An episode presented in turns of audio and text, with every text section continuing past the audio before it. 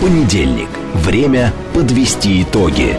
Главный редактор радиостанции «Говорит Москва» Роман Бабаян вместе с вами обсудит и проанализирует главные события прошедшей недели, их причины и последствия. Вспомним, что было, узнаем, что будет. Авторская программа Романа Бабаяна. Программа предназначена для лиц старше 16 лет. Не так. 18.06, столица России, Москве. Это радио «Говорит Москва». Я Роман Бабаян, главный редактор радиостанции. Добрый вечер всем. А, ну что, а, давайте сразу я с наших телефонов начну, да, телефон там прямого нашего эфира, как вы знаете, 8495-7373-94,8. Я уверен, что вы знаете, но я так вот, как говорится, да, напоминаю каждый раз. Телефон для ваших смс-ок плюс 7 925 4 восьмерки 94,8. Работает наш телеграм-канал «Говорит МСК Бот». И здесь сейчас началась трансляция нашей программы. Она началась еще и на нашей странице ВКонтакте, и на Ютубе она тоже началась. И сколько у нас человек уже подключилось? Вот видите, вот, вот Варкунов у нас ушел в отпуск, а звукорежиссер, который его подменяет, мышей не ловит. А, не привык к нашей а, схеме работы. Ну ничего, он сейчас посмотрит, сколько там человек, и нам скажет. М-м-м, уже говорит. 740, не, ну что это такое? Давайте, друзья, активнее подключайтесь. А, наша традиционная перекличка Пенсильвания ждет, Дюссельдорф смотрит, Братск с нами, Кузбасс смотрит и ждет, Петербург с нами, Первоуральск на связи, а, Таджикистан с нами, Германия с нами, Владимир с нами, Италия с нами, Карманова слухает, э, ну, тоже с нами, то есть Оренбург, Кострома, прекрасный город Кострома, я только что там был. Татарстан с нами, м-м, Вязьма, так, куда убежало все это? Так, Вязьма, а, Горловка, Ленинград. А, ну, хорошо, Ленинград я не против. Пятигорск ждет, Чехия смотрит, э, Москва смотрит, Орел, Калининград, Ташкент, Усть-Каменогорск, горячий привет из Уфы, Ставрополь, Кронштадт, Волгоград, еще раз Питер, Караганда, Раменское, Приднестровье, Великий, Великий, какой-то, Великий Усть-Илимск с нами, Одесса, Самара. Ну, прекрасная география, прекрасная. Ну, значит, друзья, давайте вот... Э, как обычно, я напомню об основных новостях, которые разворачивались на этой неделе, а, и сегодня продолжают, собственно, разворачиваться, и на некоторых из них мы с вами остановимся, обменяемся мнениями. Значит, в начале прошлой недели ФСБ объявила о закрытии дела о попытке вооруженного мятежа в России. Значит, спецслужба пояснила, что при расследовании пришла к выводу, что участники мятежа прекратили действия, непосредственно направленные на совершение преступления. Дело было возбуждено не побоюсь этого слова. Вот почему они говорят возбуждено всегда, да? А, дело было возбуждено, я так думаю, 23 июня, после того, как основатель э, Вагнера Пригожин объявил, что он начинает марш справедливости со своими бойцами. О том, что дело будет прекращено, сообщил вечером 24 числа Кремль. В Госдуме предложили опубликовать, опубликовать списки выехавших из России 24 июня чиновников и бизнесменов, чтобы прекратить фейки о разбежавшихся во время мятежа. Российское военно-историческое общество призвали, значит, они рассмотреть возвращение наших военных на Кубу. Вывод нашего контингента был ошибкой, заявил научный директор а, Российского военно-исторического общества Михаил Мягков. Сейчас Россия снова активно развивает экономические и военно-технические связи с Кубой, и если захочет, может... А, ну и дальше, в общем, речь идет про нашу базу. Об этом мы поговорим с вами. Значит, в Госдуму в июле внесут законопроект о приравнивании блогеров к СМИ. Министерство цифры пока против новаций и предлагает проработать эту инициативу. Я не понимаю, почему они против. Просто не понимаю. Этот вопрос давным-давно, на самом деле, стоит, а, как говорится, в повестке, и каждый раз обязательно кто-то против. Почему против, непонятно. Ладно. Андрей Картополов заявил, что на момент попытки мятежа члены Вагнера находились в лагерях. Отражение наступления ВСУ ушло практически без их участия. По его словам, в резерве вагнеровцев есть чем и кем заменить. Необходимости в новой мобилизации из-за ухода Вагнера из зоны боевых действий на Украине на сегодня и в ближайшем будущем нет. М-м-м. В зону СВО не направят бойцов, решивших остаться в Вагнере. Для ведения боевых действий на Украине необходимо подписать контракт с Министерством обороны. Это тоже Картопов, значит, цитата. Если структура не подписывает контракт с Минобороны, она не может участвовать в спецоперации, потому что она должна выполнять задачи, должна обеспечиваться. У нас же, в конце концов, не 19-й год, махновцы никакие нигде не нужны. А, прекрасная новость от Бумберга. Ну, сразу так, знаете, она настроение поднимает, просто замечательно. Положительная такая новость. Околокультурная, я бы сказал. А, Блумберг констатировал, что состояние богатейших граждан России с начала года выросло на 16,5 миллиардов долларов. Основатель Лукойла Олег Перов заработал 4,8, его состояние увеличилось до 20 а, э, с небольшим миллиардов. Председатель Совета директоров э, значит, никеля Владимир Лисин заработал э, а, это Липецкий металлургический, господи, да. А, Лисин заработал 3,2 миллиарда долларов. Стоимость наличных активов обоих граждан России основана на анализе дивидендов, налогов, рыночной конъюнктуры. И Блумберг опубликовал индекс миллиардеров. Обязательно скажу по этому поводу все, что думаю. Ну, что тут у нас еще? А, ну и протяженность пробок на въезд в Крым на автомобиле через Крымский мост достигла 13 километров. Ожидание растянулось до 5 часов. С одной стороны, новость хорошая. Ну, что это значит? Это значит, что а, люди поехали отдыхать. Люди в отпуске, люди все равно, несмотря на то, что авиасообщения с Крымом нет, а, люди едут. И они даже не обращают внимания на то, что а, постоянно из Киева доносятся какие-то угрозы.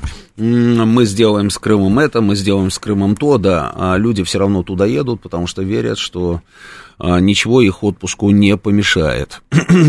Алмата с нами. Хорошо, Харьков смотрит, Греция с нами, Дубна, Беларусь, Израиль, э, Самара, Псков, да.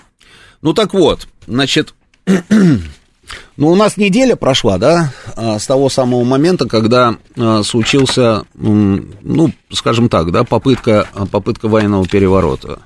Прошла неделя. Что мы за эту неделю с вами а, увидели? Ну, самое главное, случилось, на самом деле, самое главное. Спустя неделю Министерство обороны сделало заявление. Да не просто Министерство обороны, а министр обороны сделал сегодня заявление по поводу того, что он думает о событиях недельной давности. Значит, а, Сергей Кожугетович сказал что? Он сказал, что а, ничего не получилось у мятежников. Почему? Потому что армия осталась а, верна присяге, подразделения, значит, э, были верны присяге, и поэтому, собственно, ничего у мятежников не получилось. Прекрасно, наконец-то, собственно, заявление получили мы от Сергея Кожугетовича, и поэтому все ваши вопросы, почему он молчит или молчит начальник генерального штаба, теперь не актуальны. Все, Сергей Кожугетович все сказал. Дальше, дальше. Мне нравится вот эта вот идея а, в Госдуме, которую озвучили, опубликовать списки выехавших, выехавших из России 24 июня чин, чиновников и бизнесменов. А, слушайте, ну, то, что они а, были, эти люди, и то, что многие из них пытались всеми правдами неправдами, а, и на частных самолетах, и не на частных самолетах, и на лошадях, и горными тропами, и на осликах а, добрых, и еще на чем-то там а, убежать, вернее, уехать, не убежать, уехать, отсидеться где-нибудь, а потом, а, собственно, посмотреть, как все будет разворачиваться, и так, знаете, приехать, сказав, что они лечились, были в законном отпуске, наведали, а, навещали а, родителей, которые, которые плохо себя чувствовали, ну и вот эти вот все причины, да. Такие люди у нас точно есть. И таких людей, насколько я понимаю, достаточно много вот эта вот инициатива в Думе, я сегодня, например, видел, там Александр Хинштейн написал в телеграм-канале, да, что он а, настаивает на этом. И при этом, видите, как заходят, да, а, так технично, на самом деле, что нам это нужно не для того, чтобы выявить вот этих вот представителей а, кого, я даже не знаю, как их назвать, то есть пятой колонны их не назовешь, а, ждунами, ну, может быть, частично ждуны, частично испугавшиеся патриоты. Вот, я вспомнил, испугавшиеся патриоты, прекрасная, на самом деле, формулировка от Дмитрия Сергеевича Пескова просто. Я бы медаль, на самом деле, просто учредил и вручал бы испугавшимся патриотам.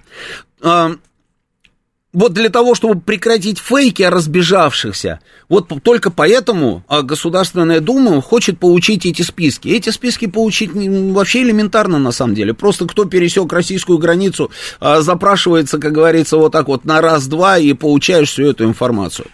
Очень надеюсь, что мы с вами тоже узнаем, кто эти люди. Ну так вот, для чистоты отношений, для того, чтобы понимать, а, на кого мы можем рассчитывать, на кого мы рассчитывать не можем, кто у нас а, м-м, хочет получить эту медаль, а кто эту медаль получить не хочет. А вдруг среди вот этих людей есть те, у кого увеличилось состояние? А, ну, это же тоже может быть, да? Вот смотрите, Сколько там их, да, а, э, по Блумбергу? Ну, как-то вот очень много, да, 500 богатейших а, людей планеты опубликовал индекс миллиардеров там и так далее, и так далее, да.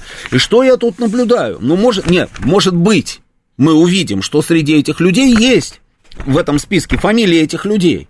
Ну тогда хочется задать вопрос, как же так получается? Вы здесь увеличиваете свое состояние на миллиарды, а потом соскакиваете. Но что больше всего меня просто бесит, это меня бесит. Я вот не могу понять на самом деле нашей вот этой беззубости. Слушайте, мне надоело читать новости о том, что какой-то очередной миллиардер отказывается от российского гражданства.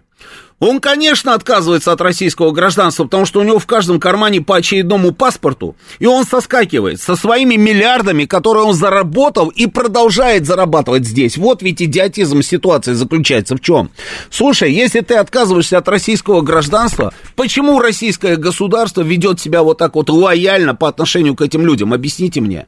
Но это же тогда получается засланные казачки, какие-то киприоты непонятные. Но если это киприоты, он соскакивает. Вот, не хочу даже фамилии, вот, по новостям пробейте, там, посмотрите, сразу несколько человек там высветилось на прошлой неделе. Киприоты, ну и давай в свой лимассол. Но при этом 6 или 8 миллиардов, которые ты здесь заработал, каким-то образом, собственно, нужно, нужно компенсировать. У тебя здесь есть предприятие, собственность и все остальное. Ну нет же, понимаете? Мало того, что разрешаем им уйти, так мы же еще потом разрешаем им капитализировать все, что у них здесь есть. Вот, пожалуйста, новость сегодняшнего дня. Ой, вот сейчас, сейчас, сейчас найду, найду, найду. А вот она, смотрите. Бывшую усадьбу Олега Тинькова на Волге выставили на продажу. Усадьба называется Tinkoff La Datcha, Tinkoff Collection. Вот это тоже меня всегда просто бесило. Одна, вот просто бесило. Деревня Гадюкина, поселок Greenwich Village. Ну, ну вот это что это вообще? Что это такое? Ну вот не буксуют абсолютно эти люди. Абсолютная безвкусица. Вот у него дача на Волге, находится в Лиманском районе Астраханской области и входит в проект La Datcha Tinkoff Collection. Это тот самый Тиньков, который чем только не облил уже нас всех. За 900 миллионов рублей выставлено на продажу вот это вот поместье. Это не дача. Дача это у меня. Вот это дача. А это поместье за 900 миллионов рублей. И мы сейчас разрешим вот этому вот хитро прокрученному человеку вот это все продать забрать эти 900 миллионов рублей и сидеть где-то там, где он там сидит, в Лондоне сидит, да, и опять поливать, как говорится, да, с высоты Биг Бена, как говорится, и, и, на, и, и на нас, и, и, и на страну. Ну что это за ерунда, а? Ну почему мы это разрешаем делать? Слушайте, нет никаких норм. Государство должно отказаться от всех этих норм по отношению к этим людям. Но это же, ну, ну, ну иначе, иначе же а, вы думаете, они а, будут благодарны за то, что к ним вот так вот по-мягкому относятся? Нет. Может быть, они любить вдруг начнут? Ну, конечно, нет. Они как презирали, так и будут презирать. Еще больше будут презирать. Но мы, пожалуйста, вопросов нет. Ты миллиардер. Ой, Блумберг про тебя написал. Увеличил состояние. Замечательно. Какой же ты умничка. Хочешь уехать? На здоровье. Давай мы тебе поможем еще зеленый коридорчик сделаем, и ты по этому коридорчику топ-топ, и передашь там привет, открыточку пришлешь там с Кипра какого-нибудь. Вот просто, ну, раздражает, дальше некуда.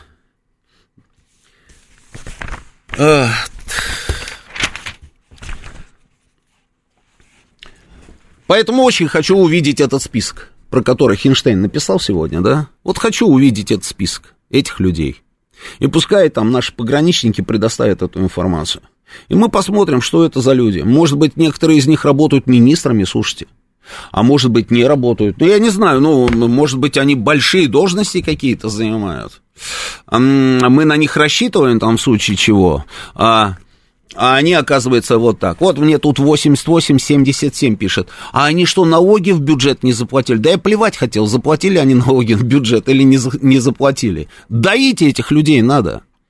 Причем здесь налоги? Налоги заплатили или не заплатили, это когда нормальные взаимоотношения. А здесь никаких нормальных взаимоотношений нет.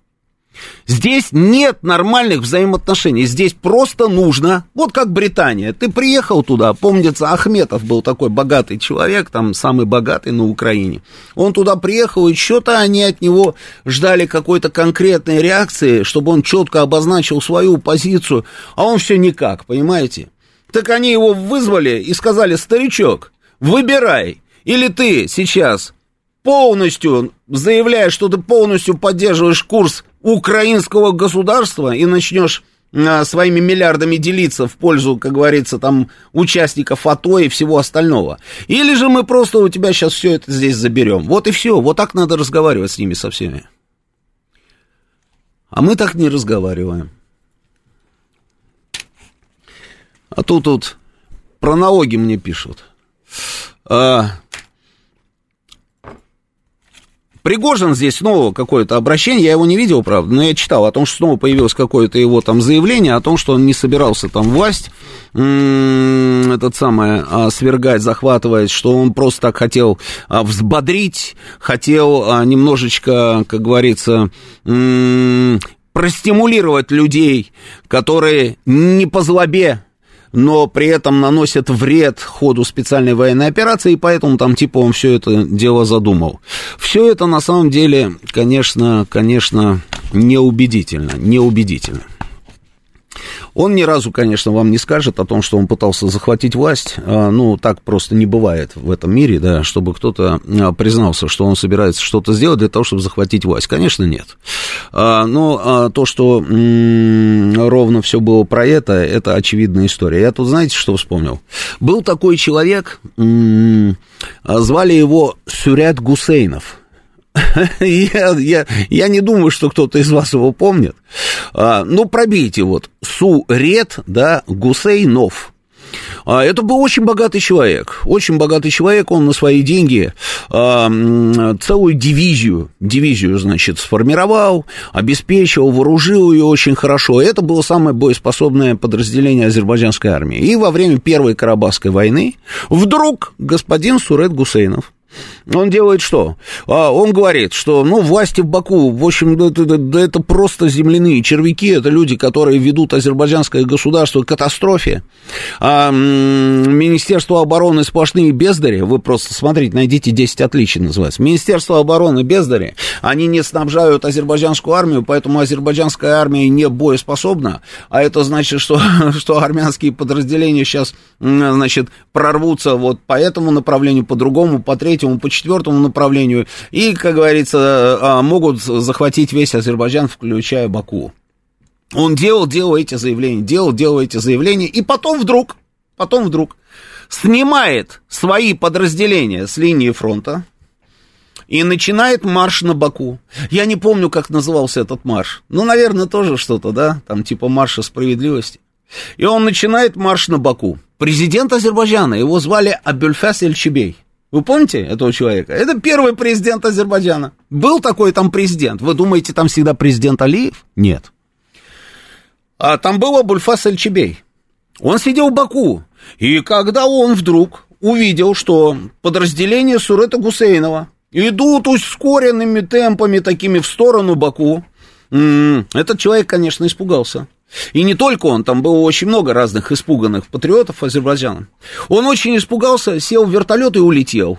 и улетел. А Сурет Гусейнов приехал в Баку, на каком-то бронетранспортере вместе со своими ребятами. Они туда приехали, и он говорит, «А, вы знаете, я же, я же не, не, я не хотел власть захватывать, слушайте, ну просто Абульфас Чебе убежал, а я сейчас вот, а, значит, что я вот подумал, что я сделаю, а я обращусь с просьбой Гейдару Алиеву, который был к тому моменту почетным пенсионером и жил в своем доме на территории Нахичевани. Я, говорит, обращусь к Гейдару Алиеву, чтобы он приехал в Баку и спас азербайджанское государство. И действительно, официальная просьба Гейдару Алиеву. Гейдар Алиев садится на вертолет. Наверное, тот же самый был вертолет, что у Эльчебея, потому что и тот, и другой в Нахичеване жили. Один на вертолете прилетел, а другой из Нахичевани улетел на вертолете в Баку. И Гейдар Алиев стал президентом Азербайджана, а Сюрету Гусейнова сделал премьер-министром. А буквально там через сколько, через два месяца или через месяц, ну, давняя история, я уже могу просто забыть. А что он сделал? Он взял его просто и слил. И кто такой Сурет Гусейн? Где этот Сурет? Какой Сурет Гусейнов? Нету. Бинго, все. Вот так это и работает. И поэтому все вот эти вот заявления, я не собирался, я не хотел, а, я вообще никогда про это не говорил, все заявление в пользу бедных. Кто тебя знает вообще, что у тебя на уме? Шел сюда со своими подразделениями, да, а к чему пришел, одному богу известно, понимаете, какая штука? Но при этом, при этом, мне не нравятся и заявления, которые делает Картополов. А вот эти вот все заявления, что а, нам а, не нужны а, боевики этого Вагнера, а, мы без них там обойдемся, там все дела. Ну, зачем делать эти заявления, слушайте? Что значит нам не нужны? Там сколько? Несколько десятков тысяч а, вооруженных людей, хороших штурмовиков нам не нужны? Нужны. Президент говорит о том, что давайте дадим им возможность подписать контракты с Министерством обороны или с другими силовыми ведомствами. А Картополов такой, да кому они нужны? Они нам не нужны. У нас много всяких штурмовиков. На этих не будет, мы, мы обойдемся. Но при этом мобилизацию не-не, мы никогда не будем проводить. Мы, мы, мы, да что за ерунда? Это же чушь просто. Что значит обойдемся? Да не обойдемся, нам каждый человек важен на линии фронта. Вместо того, чтобы наоборот приложить максимум усилий для того, чтобы этих а, вагнеровцев там влить в какие-то другие структуры, и чтобы они продолжали, собственно, выполнять задачи в зоне специальной военной операции, вот так вот разбрасываемся, нам эти не нужны, и те не нужны, и двадцатые не нужны, и вообще нам никто не нужен, один Картопов сейчас у нас Киев возьмет.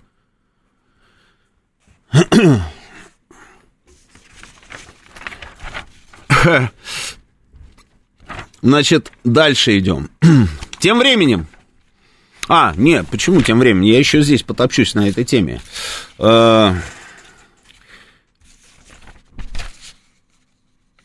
800 с лишним миллиардов. Я видел цифры, значит, а, что 80 миллиардов, там сколько-то там было потрачено, 87, что ли, миллиардов было потрачено на Вагнер. Меня эта цифра немножко удивила. Почему? Потому что э, непосредственно сам президент назвал цифру совершенно другую. Э, почти под триллион. Вот те деньги, которые российское государство потратило на частную военную компанию. Почти под триллион.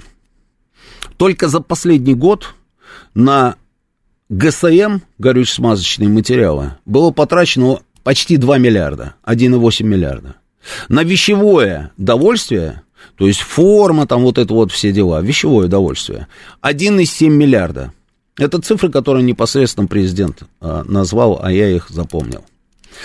Мы у нас была возможность, как говорится, да, тут вот несколько дней назад а, пообщаться с президентом России, задать определенные вопросы. И мы эти вопросы задавали, он на эти вопросы отвечал. И в том числе вот делился вот этой информацией. Ну и это еще не все. И это еще не все. Люди занимались бизнесом. Занимались бизнесом в Сирии, занимались бизнесом в Ливии, это нефть-газ. И это были очень хорошие деньги. Речь идет о миллиардах долларов.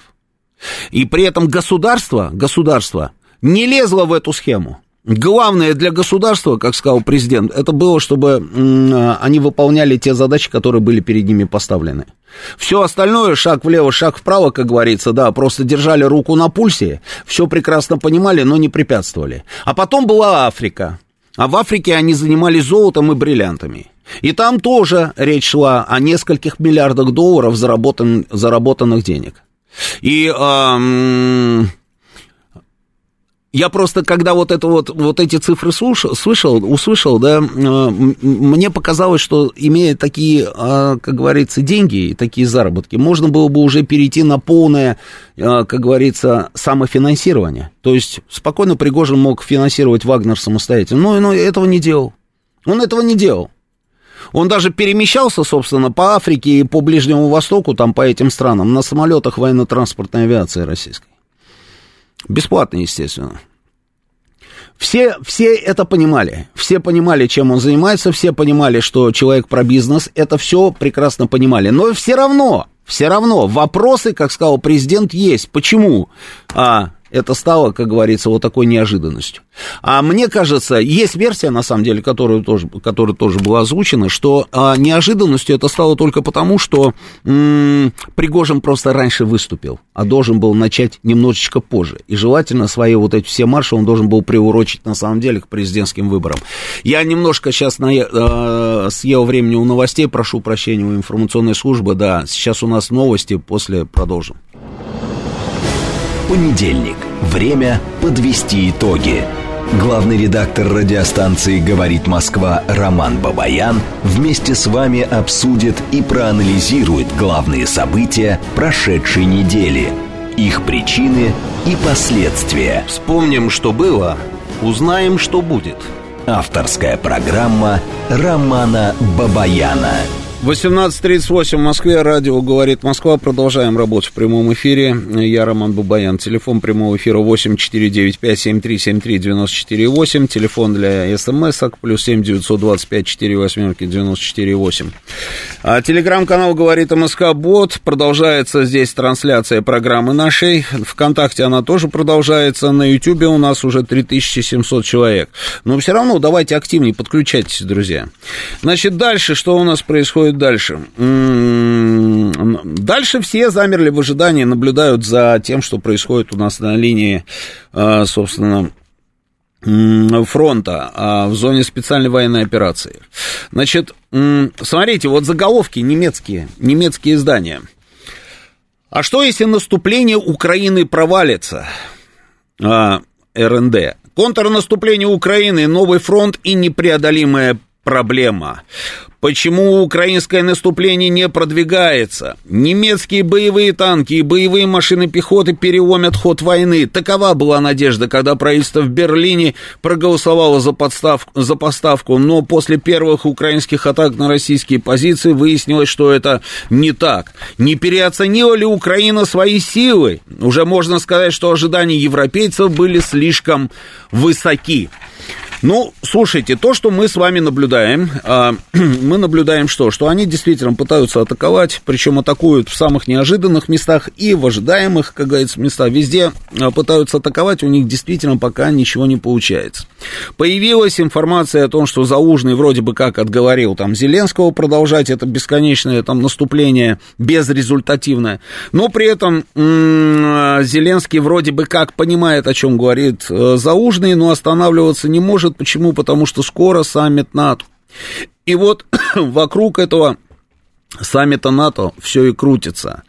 А, политика, политика пишет, значит, Отказ принять Украину в НАТО будет самоубийством для Европы, поскольку это заложит основу для новой войны, заявил изданию глава украинского МИДа Дмитрий Кулеба. И единственный способ закрыть дверь для российской агрессии против Европы и евроатлантического пространства в целом это принять Украину в НАТО, потому что Россия не посмеет повторить этот опыт снова.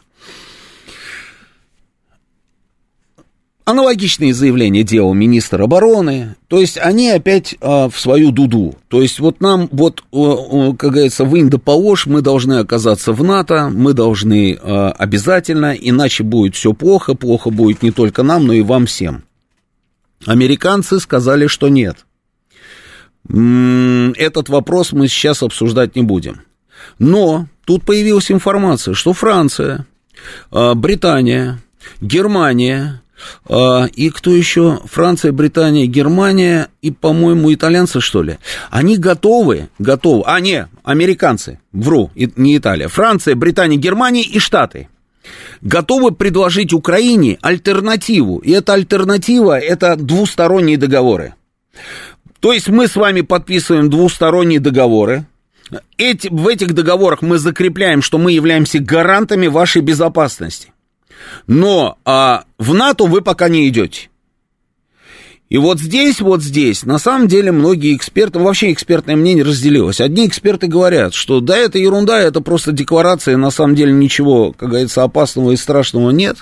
А другие говорят, что мы недооцениваем вот эту инициативу, и что если они действительно сейчас в Вильнюсе озвучат то, вот, о чем они говорят сейчас журналистам своим, а те вбрасывают это, да, то это превратится в грандиозную проблему для нас, потому что это будет означать, что они введут свои войска на территорию Украины, и если мы будем продолжать проводить специальную военную операцию, это приведет к неминуемому столкновению России с НАТО, со всеми вытекающими отсюда последствиями. А, что интересно, в Киеве, в Киеве вот эту инициативу не комментируют. То есть они делают вид, что как будто бы вот этого заявления а, и не было. И они делают вид, что они его не слышали. Я в это не верю. Мне кажется, что это вот какая-то вот такая вот, знаете, хитрость, которую мы действительно недооцениваем. Ну, честное слово. А, они, они только про НАТО. Никакие двусторонние договоры. Но, слушайте, это же новость, которая была просто на лентах всех мировых агентств, что четыре страны, а это основные страны, собственно, Альянса, они готовы на двусторонней основе, а, собственно, гарантировать им вот эту вот самую безопасность. Интересная история, да? А, я думаю, что нам нужно с вами обсудить эту, а, вот, это, вот, вот это заявление, да, мне просто интересно, что вы думаете по этому поводу, потому что эксперты, я вам говорю, эксперты вообще некоторые говорят, ой, не обращайте внимания, а, это все ерунда, это так просто делается заявление для того, чтобы усыпить, как говорится, не то что, успокоить, успокоить там украинцев, которых не собираются никуда, никуда приглашать.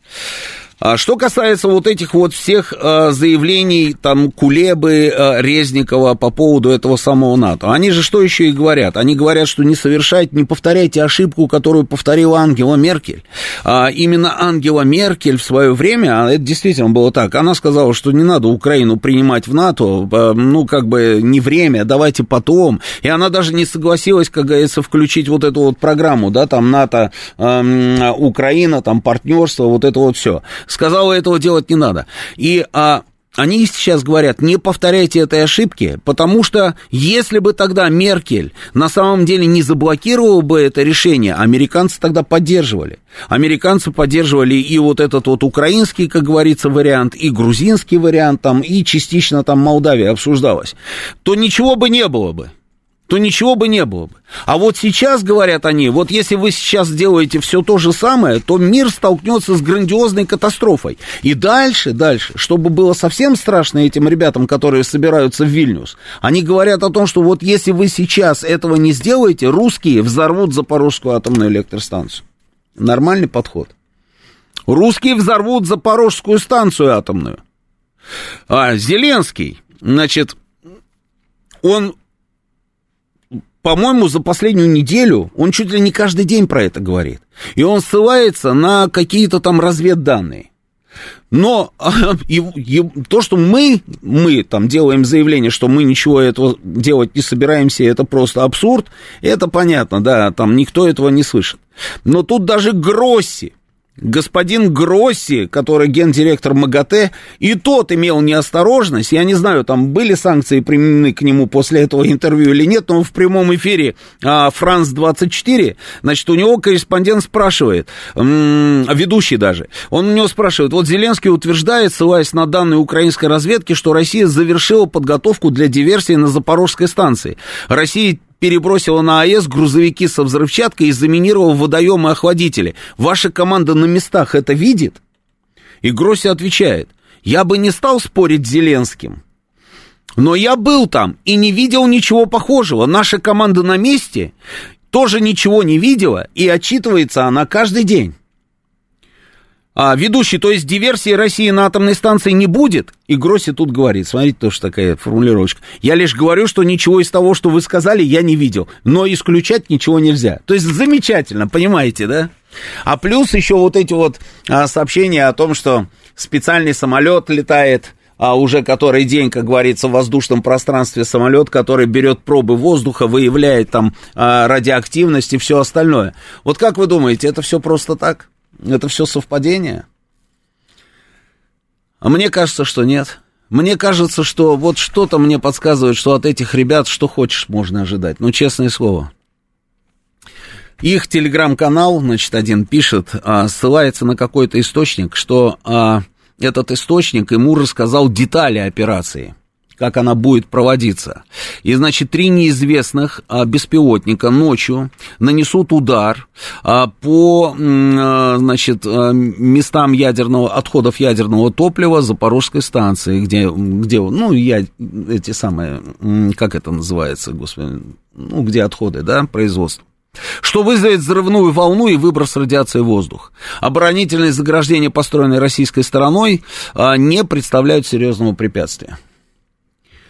И я почему-то верю, что они могут это сделать. Это не те самые ребята, которые стреляли по Запорожской станции. Ну, это же они. А теперь вот смотрите, вот ситуация. Ну, предположим, они это сделали. Предположим, там действительно, значит, а, эти вот места складирования отходов ядерного топлива, они взорвут. Соответственно, поднимается радиоактивное облако. Соответственно, в зависимости от розы ветров, да, это облако куда-то там а, поплывет. А самолет, натовский самолет, возьмет пробы воздуха и сделают заявление, что да, действительно в воздухе радиация, и при этом опровергнуть это будет невозможно. В воздухе радиация, и это сделали русские, скажут они. И мы устанем кричать на весь мир, что это сделали не мы. Давайте вспомним, что случилось с Каховской гидроэлектростанцией. Они сейчас пытаются высадиться на нашей стороне Днепра. И совершенно очевидно, зачем и кто взорвал Каховскую станцию. Но это же никого не интересует. Они же уже, как говорится, сделали заявление и уже назад не отыграют. Они же сказали, что это сделали мы. То же самое будет с Запорожской станцией. Давайте следующий шаг посмотрим, каким будет следующий шаг. А следующим шагом они заявят, что мы же уже говорили, что если вдруг русские взорвут Запорожскую станцию или совершат э, диверсию на Запорожской атомной электростанции, это будет восприниматься как применение тактического ядерного оружия. Они говорили это? Конечно, они говорили. А кто это говорил? Всякие дяди э, Феди, которые там гуляют по разным э, улицам различных европейских и не только европейских столиц. Нет, это говорили и канцлеры, и министры, и, э, и премьер-министры, и президенты, и официальные представители всеразличных там э, всевозможных структур. Они это говорили.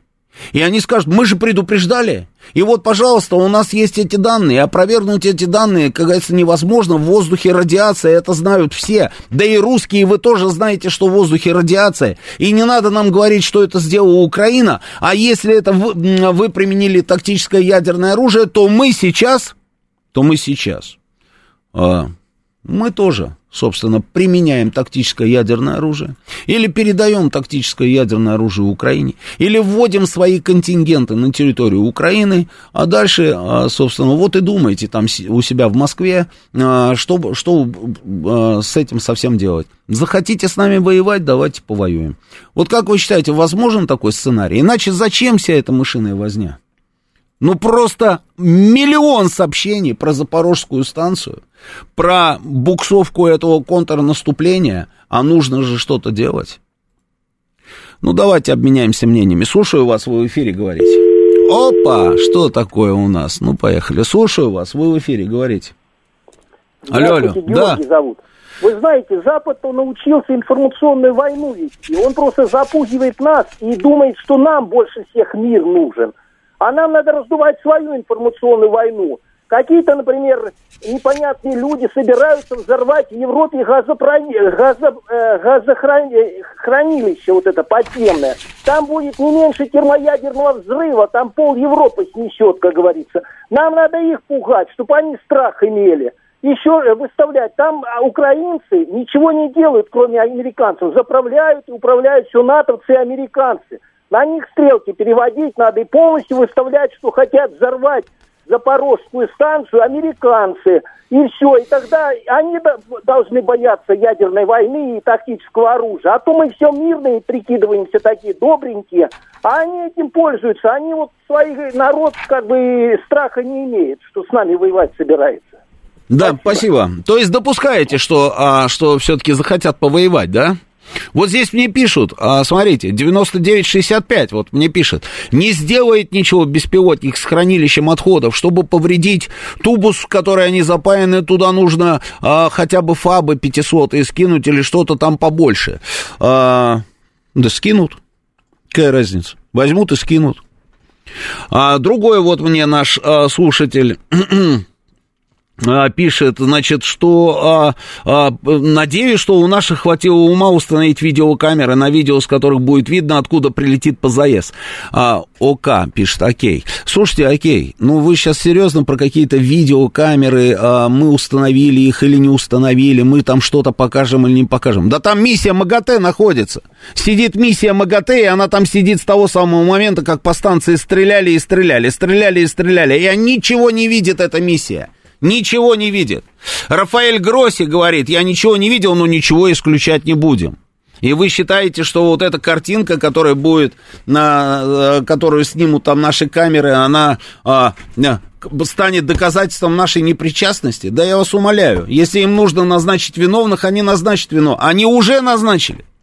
А вот другой нам слушатель пишет, что м-м, я кошмарю, оказывается, всех, понимаете, что он просто вот никак не может, никак не может. Во время эфиров хочется повеситься Алексу. Ну, Алекс, удачи, что я могу сказать. А это не я кошмарю всех по-черному. Почитайте новости, почитайте новости. Я понимаю, хорошая погода там, а, речки, озера, это я все прекрасно понимаю. Но сами по себе новости не очень хорошие. И эти новости, если вы а, Просто попытаетесь их не просто прочитать, так глазами пробежать по знакомым буквам, а попробуйте проанализировать. Вы придете к выводу, что оказывается все возможно, все возможно. Давайте просто вот и обменяемся мнениями. Слушаю вас. Говорите вы в эфире. Добрый, добрый вечер, Роман. Да, добрый, добрый.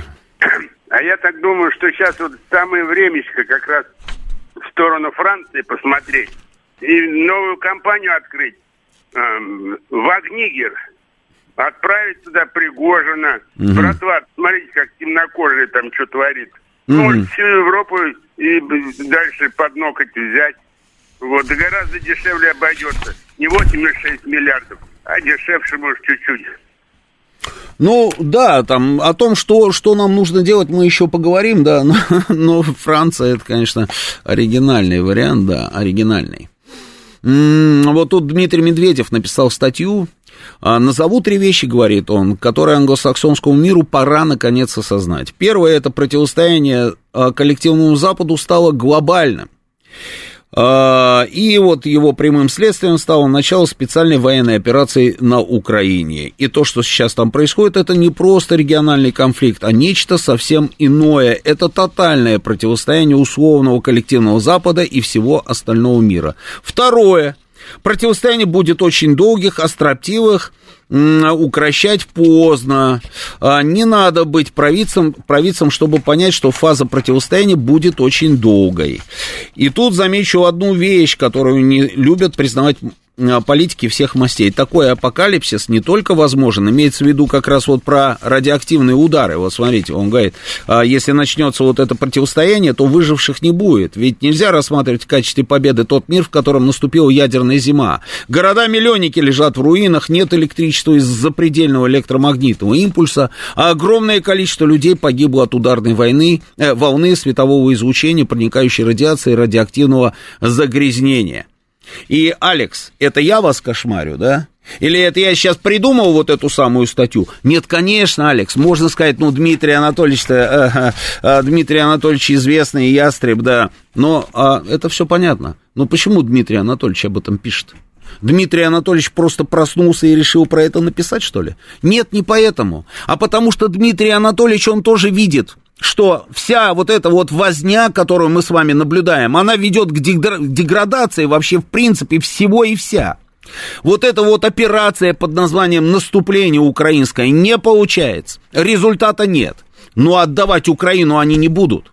Значит, нужно что-то такое придумать, чтобы, чтобы уже вписаться на стороне Украины, как говорится, а, в полную силу, в полный рост.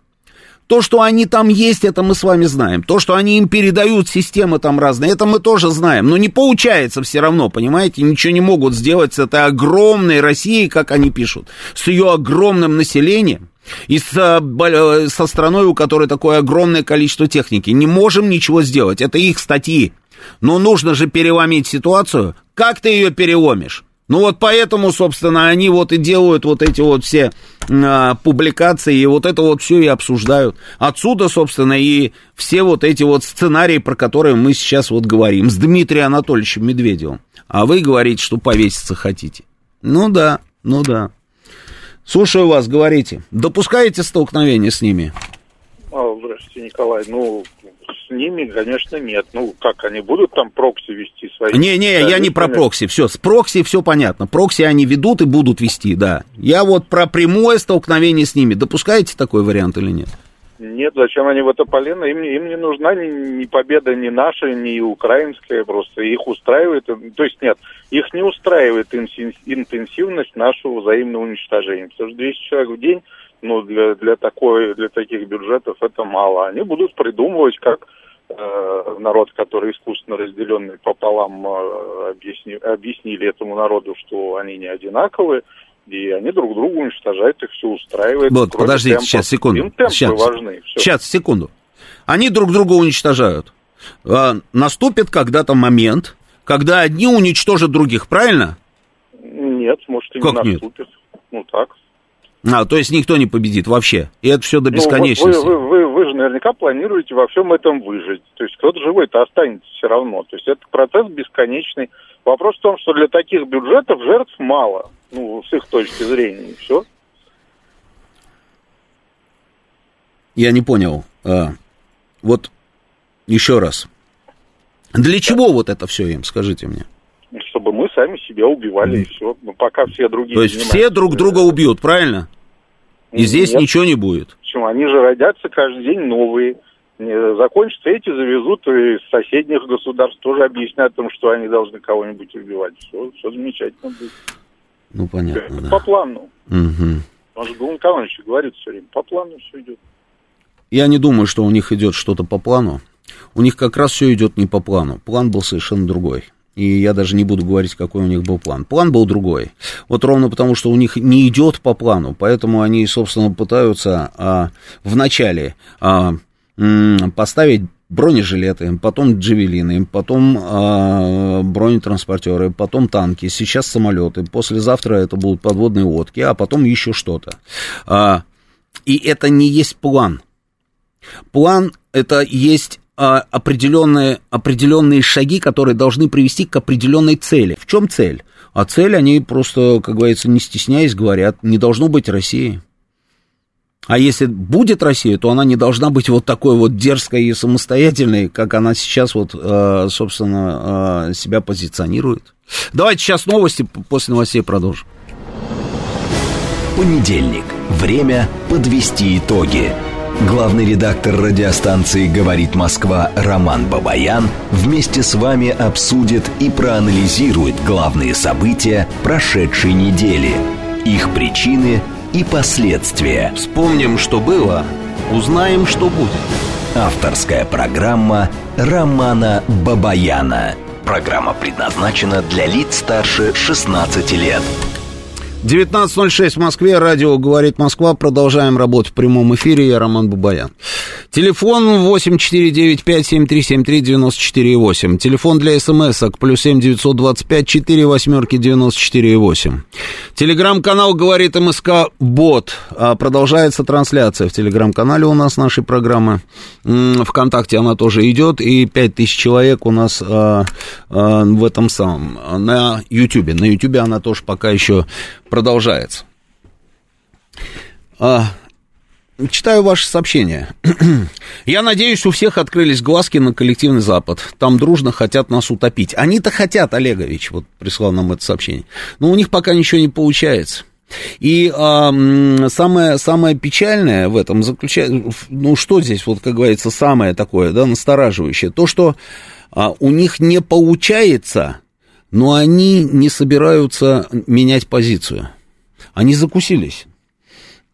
И они говорят, что или мы, или вы.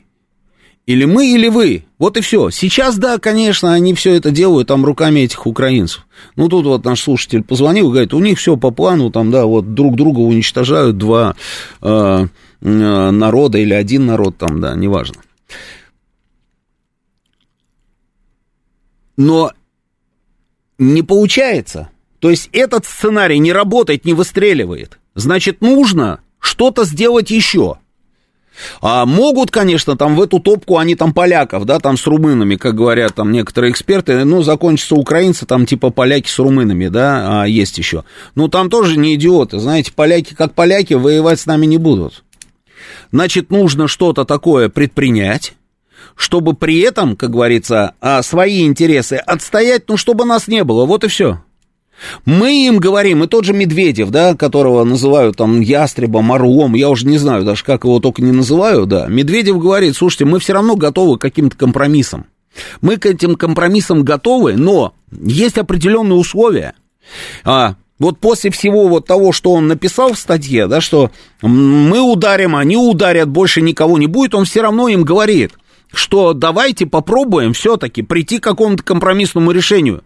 Но есть некоторые условия. Киевский нацистский режим должен быть запрещен в цивилизованной Европе законодательно как фашистский, выброшен как протухший кусок сала на свалку мировой истории. Что придет ему на смену, мы не знаем, как и то, что останется от бывшей незалежной. Но Западу придется это принять, если он не хочет апокалиптического конца нашей несовершенной цивилизации. Ну, то есть переводим, да, там с супер воинственного. Давайте попробуем с вами договориться, что Украина будет абсолютно нейтральным государством, нейтральным государством, не угрожающим Российской Федерации. Оно может стать нейтральным государством, не угрожающим Российской Федерации, только в случае, если там будет другой режим. Соответственно, этот другой режим должен быть у нас под контролем потому что иначе, как говорится, доверия нет. Мы видели много разных режимов, и каждый раз все это скатывалось к памятникам Бандере. Но тогда, тогда, собственно, и вы, как говорится, а, живете, и мы живем. А если нет, то все, как говорится, идет к тому, что ой-ой-ой. Ну, вот такая вот какая-то несложная схема, видите.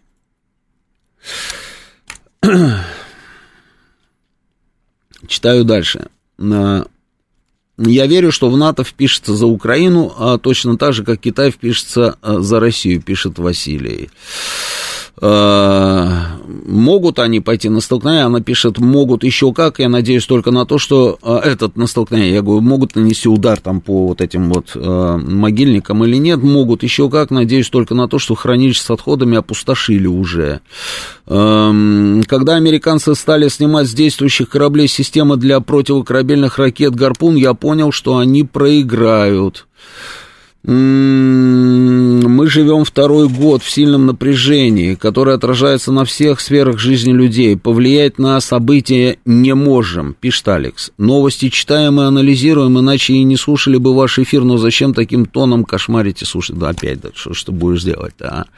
Мы с вами можем, во-первых, повлиять на события. Если вы не можете, ну, значит, это вы не можете. Я могу, значит, я могу. Обозначить нашу готовность а, мы можем провести ядерные испытания на суше. Китай нигде за нас не впишется, наивный чукотский юноша. Китай не впишется, еще пишет. Ее и э, Дьяди, э, вот отвечают слушателю. Не хочу даже рассуждать на тему, впишется Китай или не впишется. Э, когда нужно будет за кого-то вписываться, будет уже поздно поздно пить боржоми, и уже не нужно никому будет никуда вписываться, потому что будет совсем все очень плохо. Э, не хочется, чтобы просто мы к этому пришли. Вот совсем не хочется. А, ну, давайте вот еще несколько звонков, да, и поменяем тему. Здравия желаю, Сергей Алексеевич. Слушаю вас, вы в эфире. Здравия желаю, Роман. Здравствуйте. Для того, чтобы им сделать, как вы сказали, что-то еще, надо на данном этапе, а не на каждом этапе, проверяют Россию, каков будет ответ. Ну да. Да, конечно. В данном, да, в данном случае на угрозу удара по Запорожской АЭС. информационную войну, волну, вернее, о том, что Россия планирует взорвать Запорожскую АЭС, гонит Зеленский, естественно, выполняя указания Вашингтона. Почему этот сценарий по взрыву Запорожской АЭС может превратиться в реальность? Потому что вот какие мы давали ответы до этого на все их эскалацию, на все их действия. Мы уже объявили, что Минобороны и Росатом готовы к испытанию ядерного оружия. Уже идет поставка тактического оружия в Белоруссию. Мы уже приостановили участие там в ДСНВ. Мы уже сделали добрый десяток там этих устами военно-политического руководства России заявлений. Заявления, да-да-да. Да, о красных линиях, что мы, что мы, значит, будем их сами проводить, ударим по центрам решения. В случае чего Запад столкнется с таким ответом, который он в истории своей не встречался. Говорили, действуем, а результат-то какой? они смотрят на нас и продолжают реализовывать свои планы. Причем Вашингтон всегда все планирует. Имея стратегическую цель, если у него план не проходит, он тут же включает другой план. Если не проходит второй план, включает третий. Но терпеливо идет к своей стратегической цели. Стратегические цели в отношении России, они известны. Нету ответа реального нашего. Нет, мы не, не создаем угрозу. Ну вот и получается, Сергей Алексеевич, да, я понимаю. Ну вот и получается, понимаете, какой-то замкнутый круг. Если не ответим, а, значит, они просто нас раздербанят. Если ответим, значит, ну все, вот как говорит Дмитрий Анатольевич, да, а, кругом радиация, нет того, нет другого, 20 и 30 ничего ну, нет. Они, я не верю в то, что они там готовятся к на, столкновению с Россией в плане ядерного оружия, они на, никогда на это не пойдут, они знают результат. Не пойдет Вашингтон на это, потому что Вашингтону в стороне как бы не удастся оказаться в этой ситуации. Он там все это понимают. Но они чего-то опять затевают, понимаете? Ну, явно затевают. Затевают явно, да. Я да. вот про это и говорю, а Алекс все никак не может понять, про что я, да. Да, конечно, они все время на каждом этапе проверяют, внимательно анализируют, и дальше идут, идут, делают одну эскалацию, вторую, делают агрессию, Зеленский все исполняет, идут все равно, медленно, но идут. А мы пока только контролируем, делаем заявления и делаем конкретные действия. Ну, ввели ядерное оружие. Чего они там испугались? Да они знают, что мы его не применим первыми. Никогда. Не применим. Они знают это. И они, и они боятся этого, что как бы не ошибиться, чтобы Россию не спугнуть, и она, не дай бог, вжахнет по ним. Они это очень боятся, поэтому действуют осторожно. Спасибо, Сергей Алексеевич, спасибо. Они-то осторожно действуют. А, но а, я вот видел там заявления, да, там разных людей, которые сидят в Конгрессе. А, но это не простые же люди, да, там безграмотные какие-нибудь там афроамериканцы, у которых периодически там берут интервью и спрашивают там столи, как называется столица, какой город столица США. Не, не у них, а у достаточно таких серьезных политиков там с большим опытом. А, и они говорят, что не, ну, конечно, да, это было бы ужасно, но в принципе, в принципе, а, ну, Америка должна отстоять, на самом деле, все ценности нашего демократического мира а, любыми способами, даже ядерным оружием. То есть, значит, значит, у них в голове есть какой-то вот этот вот запасной вариант. Может быть, мы чего-то с вами не понимаем. Может быть, вот Дмитрий а, а, Анатольевич, который нам пишет, что от ударной волны погибнет огромное количество людей. Города-миллионники будут в руинах. Ядерная зима, проникающая радиация, световое излучение, радиоактивные загрязнения, жуткие эпидемии голод. Может быть, это он преувеличивает, может быть, всего этого не будет, потому что так легко рассуждать на эту тему могут только люди, которые действительно уверены, что всего этого не будет. Или же они конченые идиоты должны быть, понимаете, должны быть идиотами и дебилами. Но они же не дебилы и идиоты, мы об этом договорились уже сейчас с вами на берегу. В общем, странная история, странная. Мне кажется, что а, все в ближайшие дни, в ближайшие дни, на самом деле, вот а, вокруг этого саммита, во время саммита, что-то такое должно происходить в районе Запорожской станции. И а, должны мы с вами будем получить какой-то какой а, сигнал. Как будет развиваться ситуация дальше. Если а, действительно будет какая-то провокация, в этой провокации обвинят нас, тогда нам нужно будет обязательно что-то такое интересное им продемонстрировать. Если не продемонстрируем, и опять там какие-то озабоченности, или вот как пишет один из слушателей, хихихаха, как говорится, на все на эти вот будут э, действия нашим ответом, то тогда, конечно, все будет совсем, совсем, совсем не здорово. То есть и это уже тоже их будет не останавливать. То есть мы говорим, ядерное оружие это фактор сдерживания, значит, он перестанет работать. Давайте попробуем теперь а, немножечко о другом. Ну, слушайте, а видите, что происходит во Франции? Вот тут слушатель один звонил и говорил, что а давайте вот во Францию, давайте поддержим там кого-то, да. Ну, на самом деле, я вот смотрю на то, что происходит во Франции, но это, это конечно, впечатляет. Это уличные бои, по большому счету. А, очень многие эксперты нам расскажут о том, что на самом деле а, во Франции это происходит достаточно регулярно. Но я вам скажу так, что м-м, я с ними не соглашусь. Протесты, да, ну вот то, что я сейчас наблюдаю, ну такого не было у них, а, ну я не знаю сколько, это достаточно давно не было. Достаточно давно не было. Что-то подобное я лично сам видел. И я работал тогда во Франции, я был в командировке, я вот видел, как, а, помните, еще при Саркози, да, он тогда был министром внутренних дел.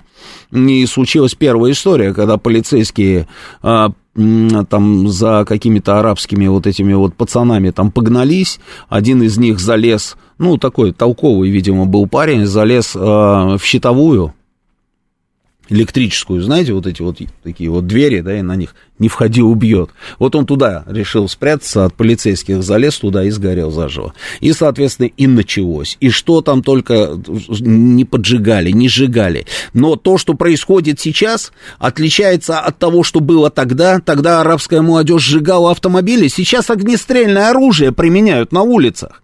Огнестрельное оружие – и мне эксперты рассказывают о том, что там некоторые, что во Франции а, периодически это происходит. Нет, это не так. Во Франции такого не было. Полиция и жандармерия применяли там вот эти вот все свои спецсредства, в, в, в, там и резиновые пули и все остальное. Это да. Но в них не стреляли. Огнестрельное оружие не применяли протестующие. Да вспомните желтые жилеты, что там огнестрельное оружие кто-то применял? Нет. А здесь стреляют. И при этом, при этом оружия много. А откуда это оружие у них?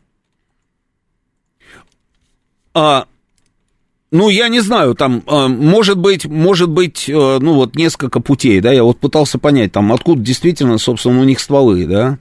А может быть, это а, какие-то группировки полукриминальные, которые занимались там этим оружейным бизнесом, и сейчас вот они, собственно, ловят рыбу в мутной воде и стреляют там в этих самых полицейских жандармов, а параллельно там грабят все подряд, да? Может быть, это они? А, ну, может быть. А может быть, это оружие, которое а, вот поставлялось на Украину и теперь возвращается в Европу? Ведь об этом же тоже говорили. Но Макрон же не, не тормозил, он же продолжал, собственно, поддержку Украины и продолжает поддерживать Украину. Может быть, что это украинское оружие сейчас гуляет по улицам Парижа? Конечно, может.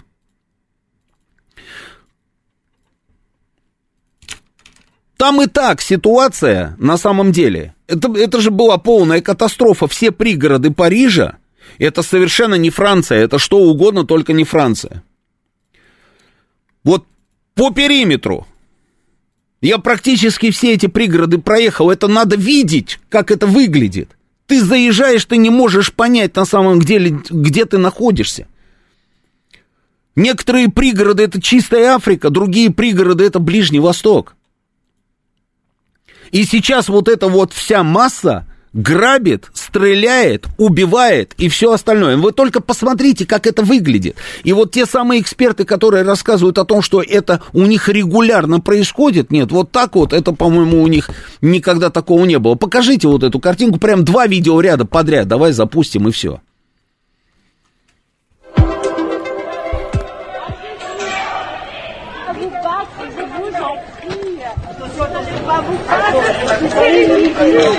C'est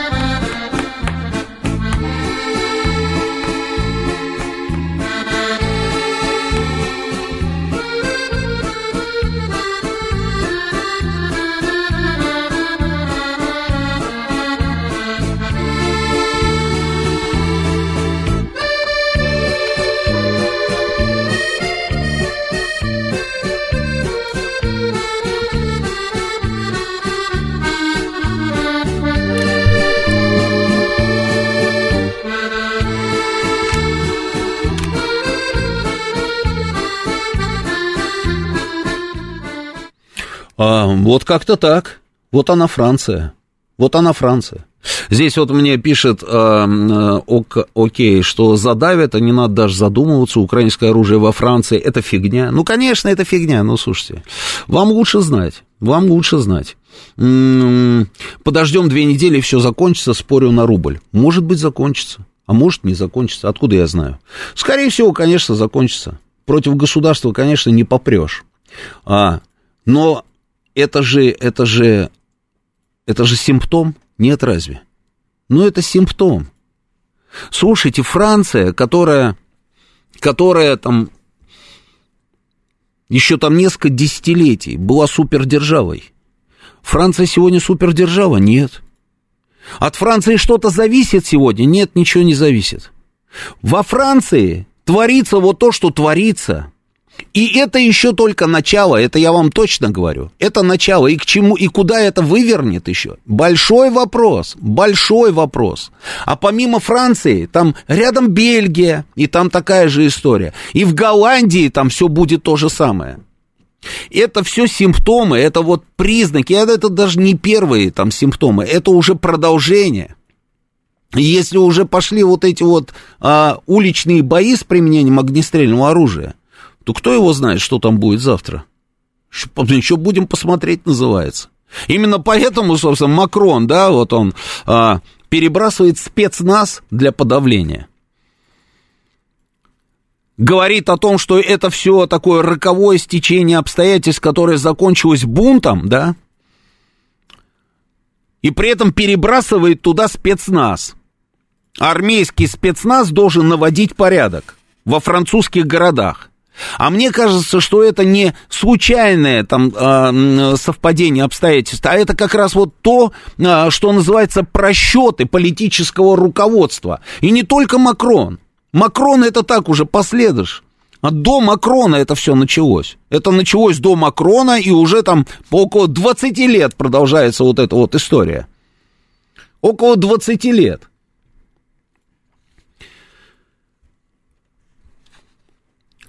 Захватывают полицейские участки, забирают оружие и там тоже. А дальше они войдут во вкус, и они поймут на самом деле, что это можно делать. И попробуй потом останови вот это вот все. Ты потом это не остановишь. А еще там огромное количество людей, которые с французскими паспортами участвовали в боевых действиях в Ливии. А Франция же у нас была застрельщиком этих событий. Они же считали, что Каддафи это же просто кошмар какой. Это же они начали все это. И там огромное количество ливийцев с французскими паспортами участвовало в этих событиях на той стороне, которая называлась оппозицией свергая, собственно, Каддафи. А потом случайно вдруг огромное количество этих людей с бельгийскими, французскими паспортами оказались в составе исламского государства. А потом было несколько миграционных волн в Европу. И когда мы просто недоумевали и думали, ну как же так, как можно пускать туда всех, не при этом никакой сепарации абсолютно. Откуда они знают, кто эти люди, кто люди эти, которые туда едут. А потом они с удивлением обнаруживали, что там, оказывается, очень много всевозможных течений радикальных, что, оказывается, там еще и подготовка идет боевиков. И этих боевиков они перебрасывают в разные страны мира, те участвуют в различных процессах. И все почему-то думали, что эти люди так и будут ездить где-то воевать, а вот здесь у себя в пригороде Парижа они, конечно, нет. Вот они будут сидеть здесь в клише Сабуа и будут просто, а, как говорится, законопослушными гражданами. Нет, это так не работает. И мне кажется, что продолжение следует, ну, честное слово. Францию жалко. Вот, вот то, ну то, во что она превратилась, это просто сознательный совершенно выбор был.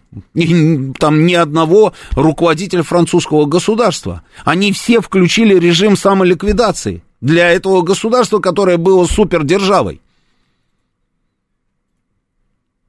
Можно там называть это вот, это вот приняли закон а, о воссоединении семей, о том, что они могут теперь все там получать французское гражданство. Да какая разница, с чего все это началось? Главное, к чему все это приводит. И это не конец. Макрон не знает, что с этим делать. Он может бросить туда армию. Конечно, может задавить. А что будет завтра? Вот он этот ключевой вопрос. Что будет завтра? Что можем сделать мы здесь? А мы вот, знаете, вот можно было бы на самом деле, знаете, вот давайте порассуждаем. А почему бы нам, да, не сделать официальное заявление? Вот, допустим, выпустить а, Марию Владимировну Захарову на трибуну, чтобы она сделала заявление. Ну, вот такого рода. Вот смотрите, а, мы крайне обеспокоены развитием ситуации во Французской Республике мы наблюдаем уже который день ожесточенные столкновения на улицах французских городов между силами правопорядка и мирными демонстрантами, я подчеркиваю, мирными демонстрантами.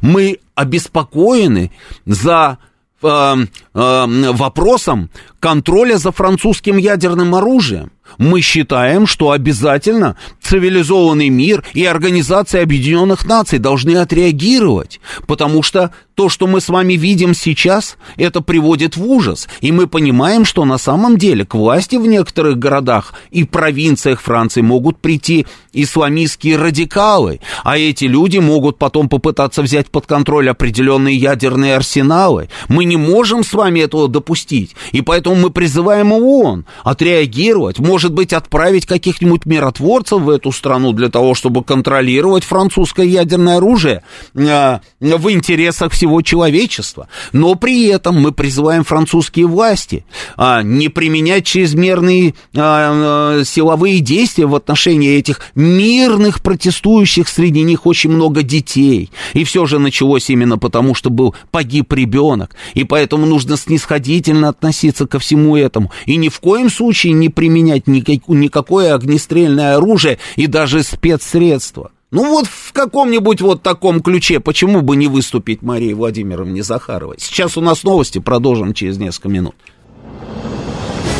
Понедельник. Время подвести итоги.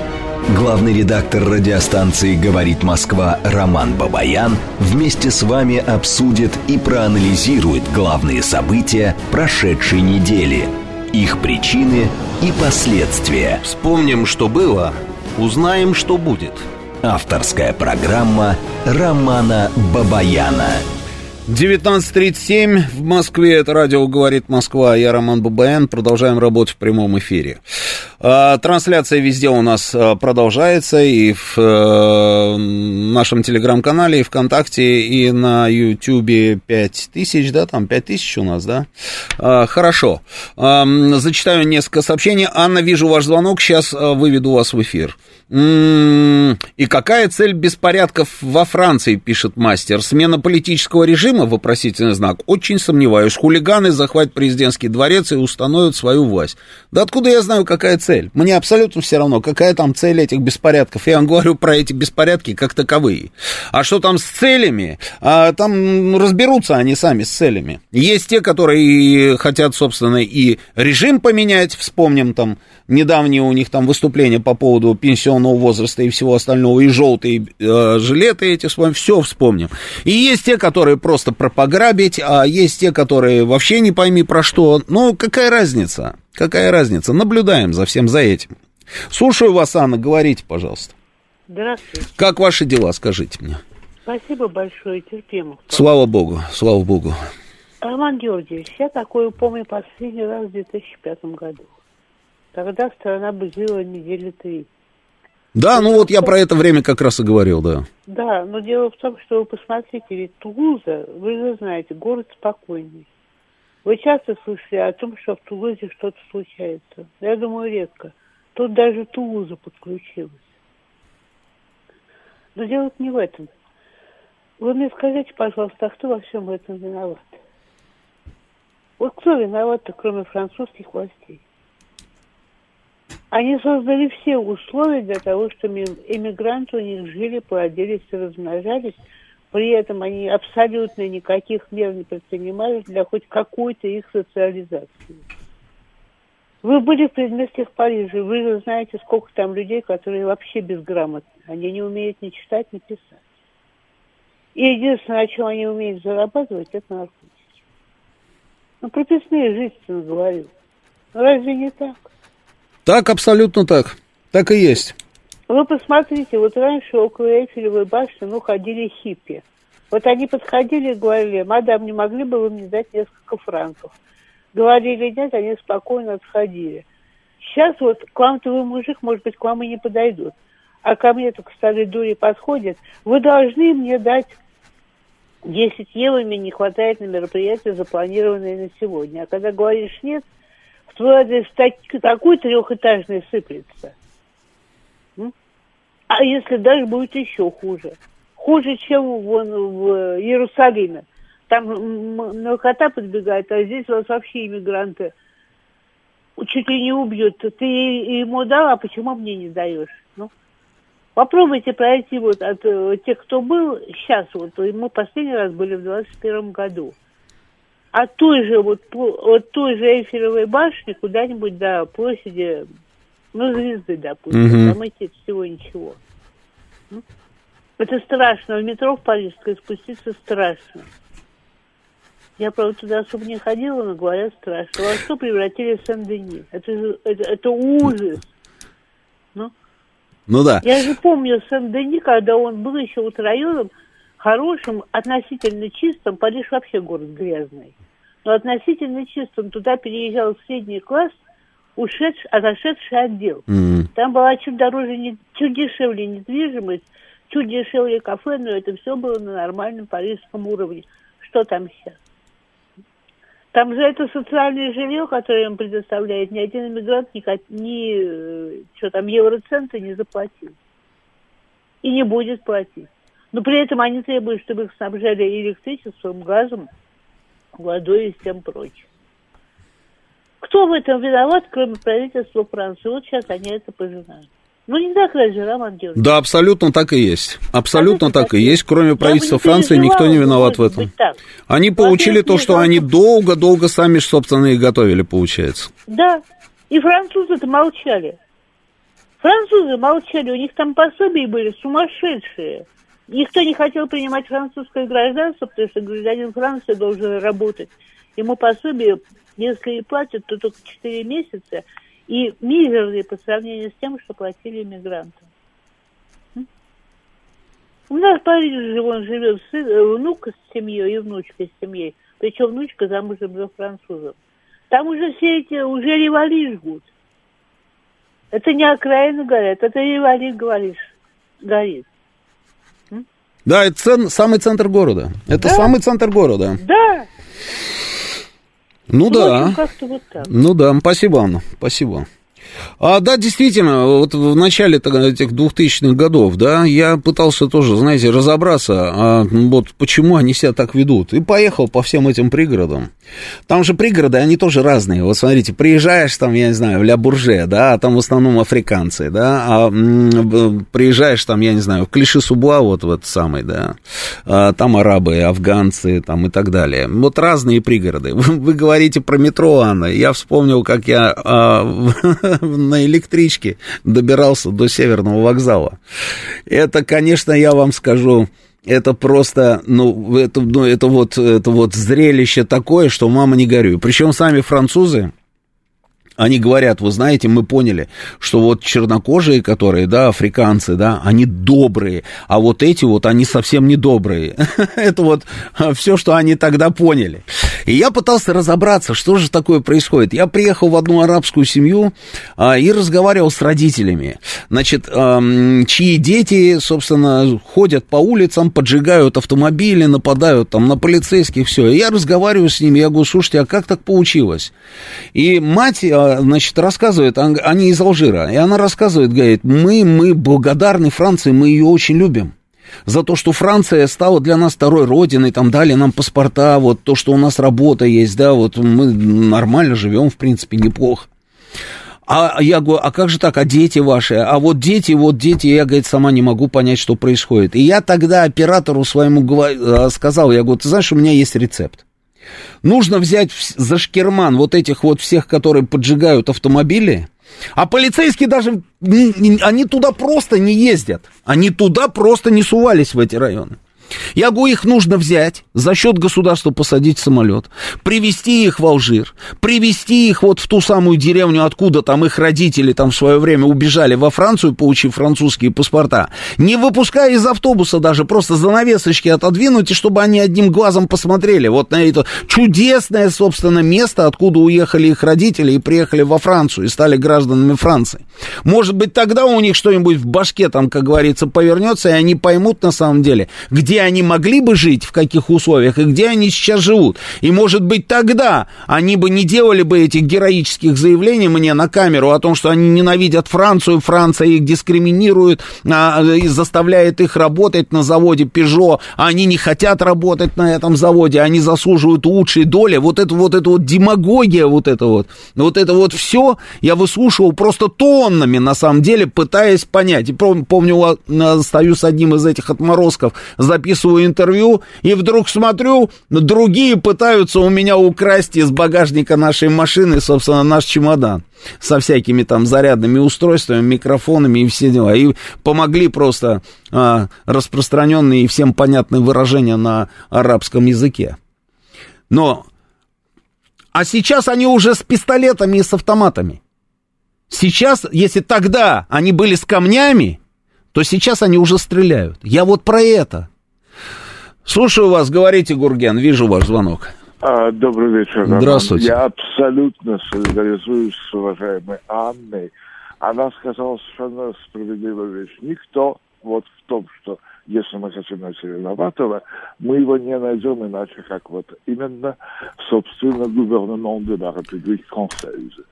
Вы знаете, дело в том, что мы с вами э, наполнены воспоминаниями о Нуи Сорсейн, о Клещине, обо всех этих маленьких.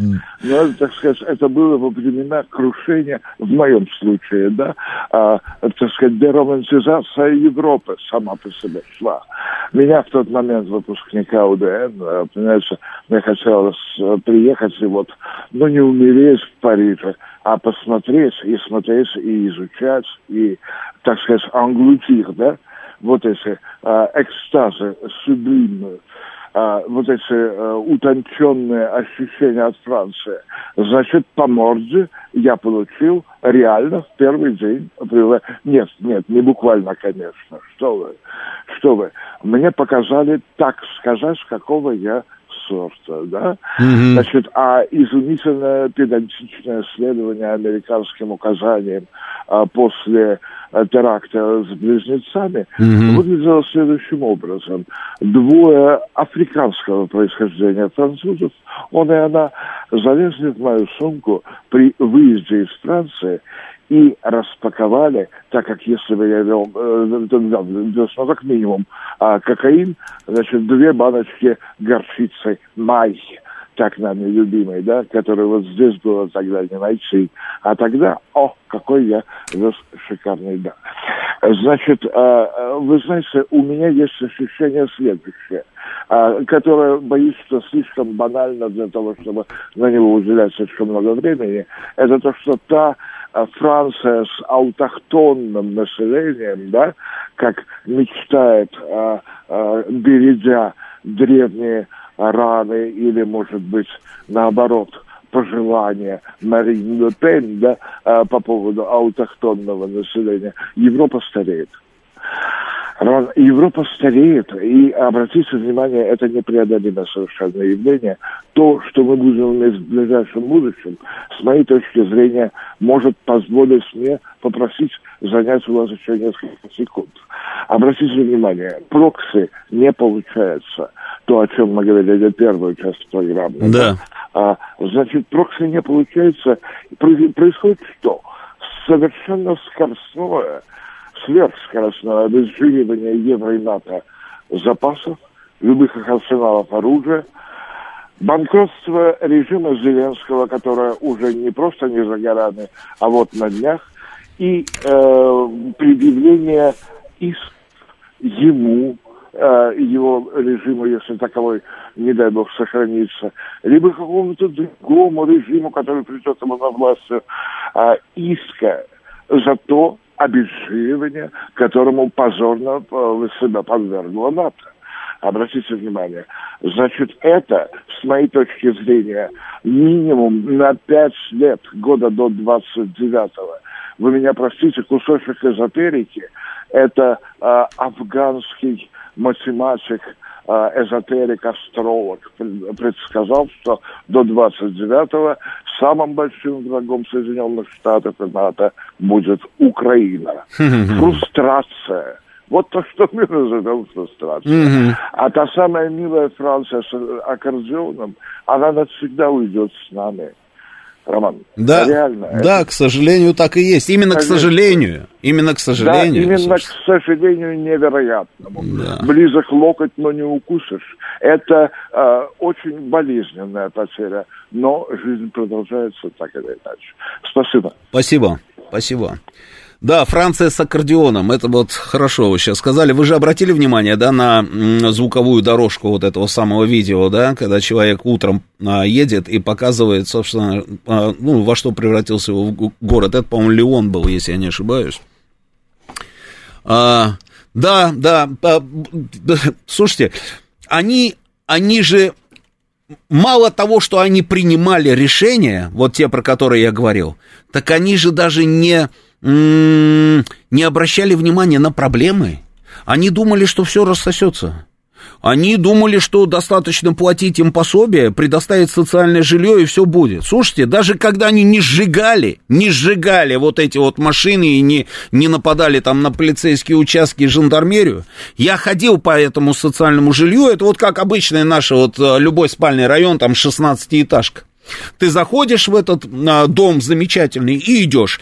И а, там чувак, который тебя, типа, проводник твой, да, вот идем там, я тебе сейчас наших друзей покажу, все. В одну комнату заходишь, квартира. Заходишь в квартиру, они тебе предлагают купить плазменный телевизор. Тогда это бомба была в 2005 году.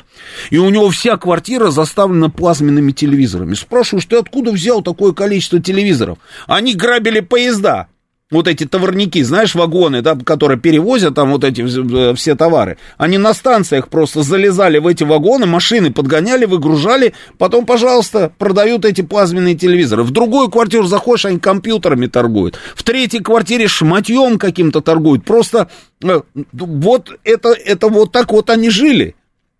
Все это знали, и никому было никакого дела до этого не было. Они снимали красивые фильмы. А, как оно? Один плюс один, да, по-моему, да, назывался фильм, да, один плюс один, красивый фильм, да, такой добрый, хороший, основан на реальных событиях. Это да, хороший доктор, да, там фильм, не сериал, а фильм, хороший доктор, когда там вот этот парень, там курьер, да, а, и француз а, на, какой-то Новый год, что ли, там врач, который скорая помощь, типа, да, ну у них нет там этой скорой помощи, ну вот эта служба. А, вот этот вот красивый фильм они там снимали, еще какие-то вот эти красивые фильмы. А в итоге, в итоге я поймал себя на мысли, что когда смотришь какие-нибудь, допустим, французские фильмы, самое любимое мое место в этих фильмах, это когда показывают хронику хронику, вот показывают Париж, а, и вот как он выглядел там в 70-х, 80-х годах, там нормальный город, э, прикольно, красиво, нормальные люди ходят, и, и никаких проблем. А то, что сейчас он мне пишет здесь один знаток а, того, как выглядит, собственно, парижское метро, вот Boy, московское метро такое же цветное, что и парижское. Понимаешь? Ну вот что ему сказать? Он да понятия не имеет, про что говорит, и слушать ничего не хочет. Вот несет какую-то ерунду и все. Слушаю вас, говорите вы в эфире. Да, здравствуйте. Здравствуйте. Роман Дядович, значит, докладываю, как все это выглядит, так сказать, по причинам. Значит, во-первых, так сказать, во Франции разрешено иметь оружие даже тем, кто не является гражданином, достаточно вида на жительство. Во-вторых, там до 12 стволов можно иметь разнообразных. В-третьих, так сказать, самая большая ошибка, на которую нельзя наступить в нашей стране, это вопрос о миграционке, когда, так сказать, допустили диаспоризацию целых сфер жизни, это раз, и диаспоризацию целых районов и целых областей деятельности и целых городов. Аграрная Франция, на которой держалась, так сказать, французская экономика по большей части, она постарела и умерла, к сожалению. А вот дальше произошло то, что называется урбанизацией, и в эту урбанизацию позвали жителей колоний. Жители колоний в старом поколении умели это все ценить, молодое поколение проще ограбить. Да, так и есть, вот я только что рассказывал эту историю. Да, да но речь идет о том, что если мы рассматриваем вопрос про Францию именно с позиции, так сказать, как бы того, что происходит сейчас, ну, на мой взгляд, происходит то, что чем жестче сейчас будет ответ на все вот эти вот, так сказать, вылазки и все эти перестрелки и все это остальное, да, тем будет, так сказать, дальше, что называется, может быть спокойней. Но они не могут пересмотреть миграционную политику, потому что они уже такое количество пригласили этих ребят, что, так сказать, я уже не знаю, где там французы. Я много, очень много раз бывал во Франции. Я вам могу сказать, что, так сказать, я терялся по количеству, так сказать, вот и районы, и кварталы, и, так сказать, диаспоры абсолютно разные. Самое главное, что сочетание арабской диаспоры и диаспоры африканской, североафриканской, да, это очень такое опасное, скажем так, сочетание. Потому что, так сказать, у них действительно ситуация такая, что одни более интегрированы, вторые менее интегрированы. И вот на этой границе интегрированности возникает то, что, так сказать, уже больше мигранту нечего, ни, никакую нишу не занять, иммигрант идет, так сказать, грабить витрины магазинов. Потому что все вот эти вот беспорядки имеют только одну цель – грабежи. Да, спасибо. Спасибо. Спасибо. А, но этот процесс же увлекательный и затягивающий. А, грабежи, а, ну, если сегодня можно грабить, а, завтра можно попробовать пограбить побольше, да. Если сегодня можно ворваться там в какую-нибудь там галерею Лафайет, там ее пограбить, да, завтра мы разгромим магазин Картье, да, на площади Конкорд, что они и сделали. А потом мы пойдем разграбим магазин там Тиффани, а потом мы вырежем там болгаркой витрины в каких-нибудь ювелирных магазинах. А потом, а, что, слушай, ну, если и это у нас проканало, давай попробуем штурмануть штурмануть там полицейский участок с оружеечкой. Забрали оружие, а давай теперь вот еще вот туда, а потом еще туда, а потом дальше уже, как говорится, и понеслось, понеслось, понеслось и понеслось. Ну, посмотрим, куда вырулят. Слушаю вас, говорите в эфире. И при этом это те самые люди, которые что бы ни случилось, что бы ни случилось, что бы у них дома не происходило, у них, знаете, у них один единственный ответ на все случаи жизни. Нужно продолжать оказывать максимальную помощь Украине. Но это уже, по-моему, какое-то безумие. Нет, вам не кажется? Слушаю вас говорить.